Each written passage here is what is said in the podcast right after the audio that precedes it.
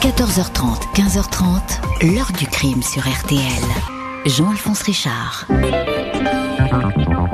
René Bousquet a été assassiné. René Bousquet, secrétaire général de la police sous le régime de Vichy, a été tué par balle devant son domicile parisien. La formation est officielle. René Bousquet était âgé de 82 ans. C'est tout ce que l'on sait pour l'instant. Bonjour. À l'été 1993, quatre coups de feu retentissent à Paris, entendus aussitôt dans la France entière. René Bousquet, considéré comme l'un des plus ardents partisans du régime de Vichy, un collabo en col blanc, s'écroule sous les balles. Il allait être jugé pour euh, complicité de crime contre l'humanité. On se demande alors qui a pu abréger la vie de ce haut fonctionnaire dont le procès était désiré.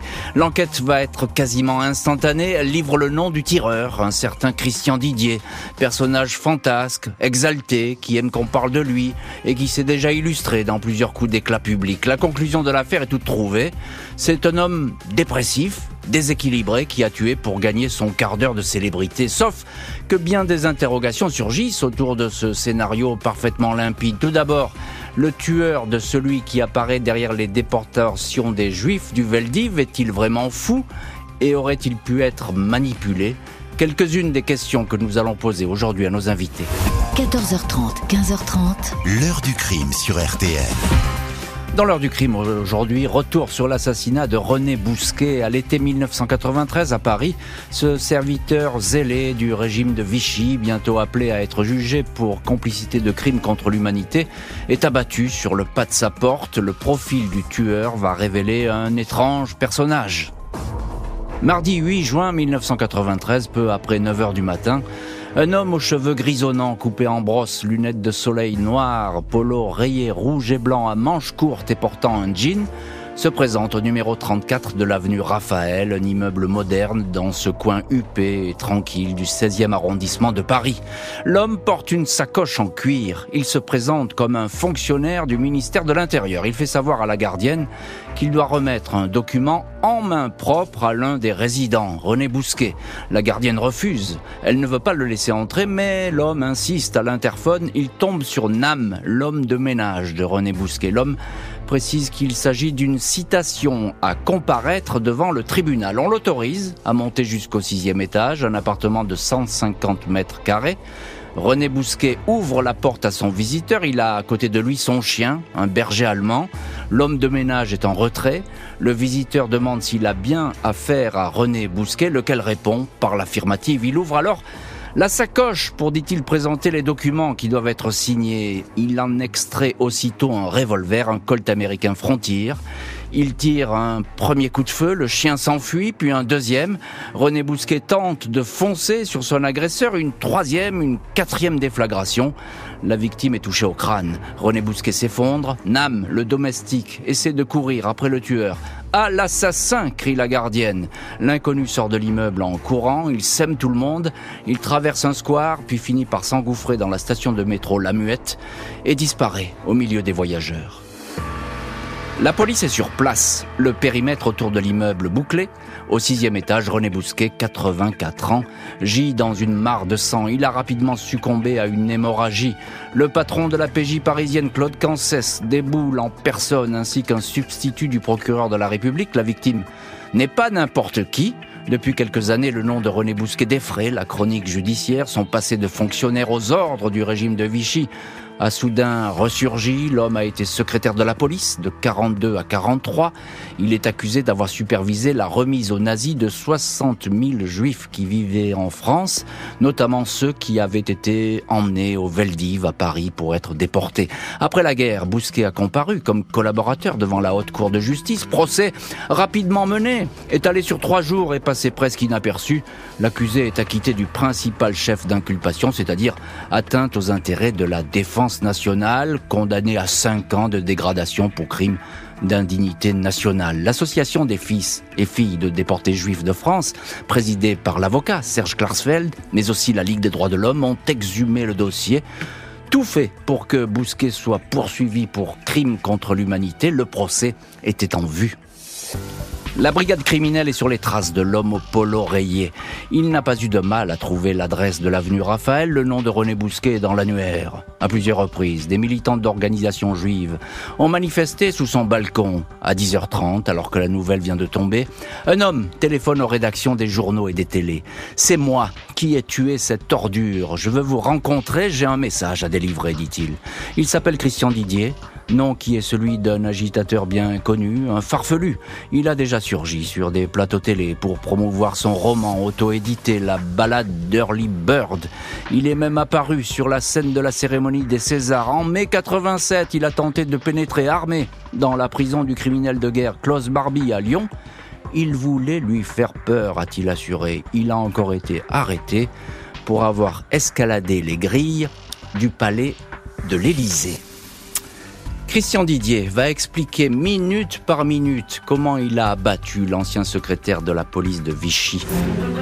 Mardi 8 juin 1993, autour de midi, moins de trois heures après l'assassinat de René Bousquet, et alors que le corps de la victime est emporté sur une civière à l'Institut médico-légal de Paris, les premiers journalistes se retrouvent sur une petite place à la sortie du métro Mairie des Lilas.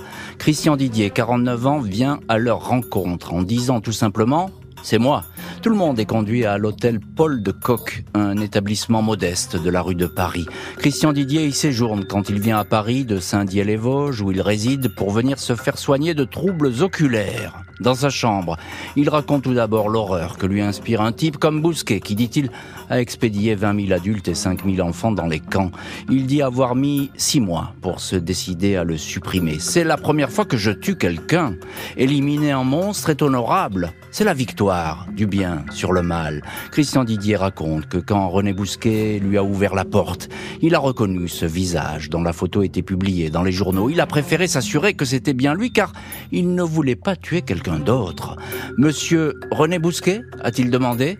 Il a alors fait feu à bout portant et l'a touché à l'abdomen. Il a foncé sur moi. Il avait une énergie inouïe, ce type-là. J'ai tiré une deuxième fois. Il a commencé à foncer encore une fois. Une troisième. Il a chancelé, mais il courait toujours sur moi.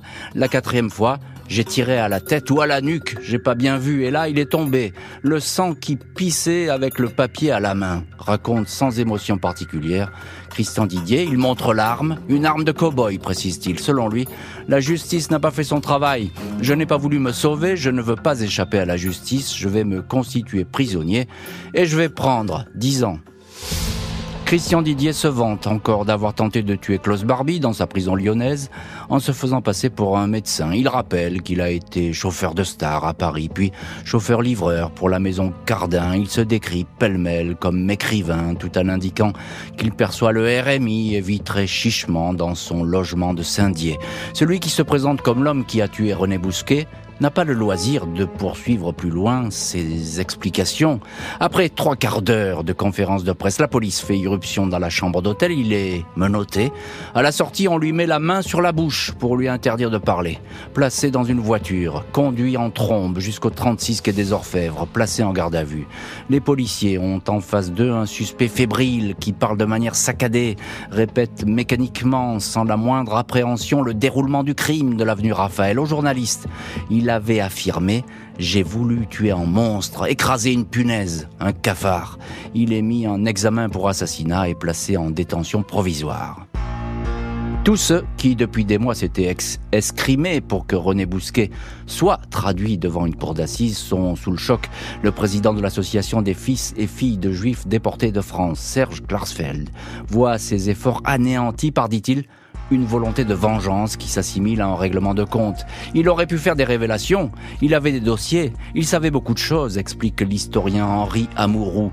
Patrick Quentin, président de la LICRA, avance dans le monde trois hypothèses pour expliquer l'assassinat. Un crime crapuleux par un ennemi d'affaires, le coup de ras-le-bol d'un enfant de déporté, mais c'est peu probable, et enfin un crime d'un ami politique, puisque le procès se profilait.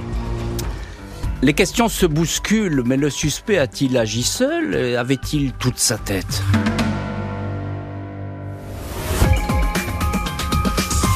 J'ai mis six mois à me décider parce que c'est dur de tuer quelqu'un, je vous assure. Moi, je ne suis pas un assassin, mais euh, j'y suis arrivé parce que à un moment donné, j'ai eu comme une révélation en me disant tu vas faire un geste honorable, parce que je considère que d'éliminer un monstre comme ça, ça ne peut être qu'honorable, c'est la victoire du bien sur le mal, et je m'en remets, ceci dit, à la justice. Juste après l'assassinat de René Bousquet, Christian Didier est jugé délirant et placé quelques jours dans l'aile médicalisée de la prison de Fresnes. Deux experts psychiatres, Michel Dubec, Jean Martel, sont chargés de se pencher longuement sur son cas dans leur rapport. Ils décrivent l'attitude pour le moins déconcertante du suspect. Un homme dont le comportement pourrait ressembler à des montagnes russes. Il passe volontiers d'un discours posé, structuré, à des phases de délire. Mais les psys ont des doutes sur la possible folie de l'intéressé car Didier semble maîtriser tout toute la situation, rien ne lui échappe. Il est normal, puis est emporté par des épisodes excitatoires ou confus, teintés d'hystérie, notent les psys. Ils disent avoir détecté chez le patient de la sursimulation. Le docteur Dubec parle même de pseudo-hallucination. Tout cela pour attirer l'attention, l'homme veut plaire, il veut se faire remarquer.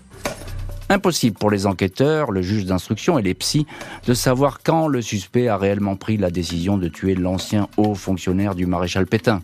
Deux mois et demi avant le crime, il a bien adressé aux journaux un obscur manifeste qu'il présentait comme un message spirituel, mais il n'y faisait aucune allusion à Bousquet. Une force intérieure m'a commandé de tuer le mal. Elle m'a dit que c'était Bousquet, explique-t-il. Il précise, quand j'ai appris qu'il allait être jugé, j'ai décidé de le tuer mais pourquoi éliminer un homme qui va devoir rendre des comptes à la justice et pouvait être condamné? Christian Didier répond qu'il doutait de l'issue du procès et il ne faisait pas confiance à la justice. Le jugement de Christian Didier est peut-être en partie altéré, mais il va comparaître aux assises. 6 novembre 1995, Christian Didier, 51 ans, foulard blanc, blazer bleu, regard concentré sous d'épais sourcils noirs, se laisse sagement photographier dans le box de la cour d'assises de Paris. Décrit parfois comme mythomane qui ferait tout pour qu'on s'intéresse à lui, il garde pendant deux jours le silence. Au troisième, il consent à répondre aux questions et raconte les yeux mi-clos ce qui s'est Il dit que quand il s'est attaqué à Bousquet, sa vie était un échec sur toute la ligne, littéraire familial, sentimental. Puis il ajoute Mais j'étais aussi inquiet pour l'avenir de l'humanité et j'ai voulu la sauver. C'est dans une forêt qu'il aurait eu cette illumination. Une force intérieure inouïe m'a commandé de tuer le mal. Elle m'a dit que c'était Bousquet. Didier raconte une nouvelle fois son passage à l'acte. Dans les films, vous tirez une fois, le type s'écroule. Là, au bout de trois balles, il était toujours vivant. Je me demandais si c'était pas un mutant. L'accusé dit qu'il a ressenti un profond malaise quand la première balle est sortie du revolver. J'espère que Bousquet est passé de l'autre côté du miroir. Respect de l'éternel, à son âme. Les psychiatres modèrent le délire affiché par Christian Didier, des déclarations souvent manipulatoires, estime-t-il.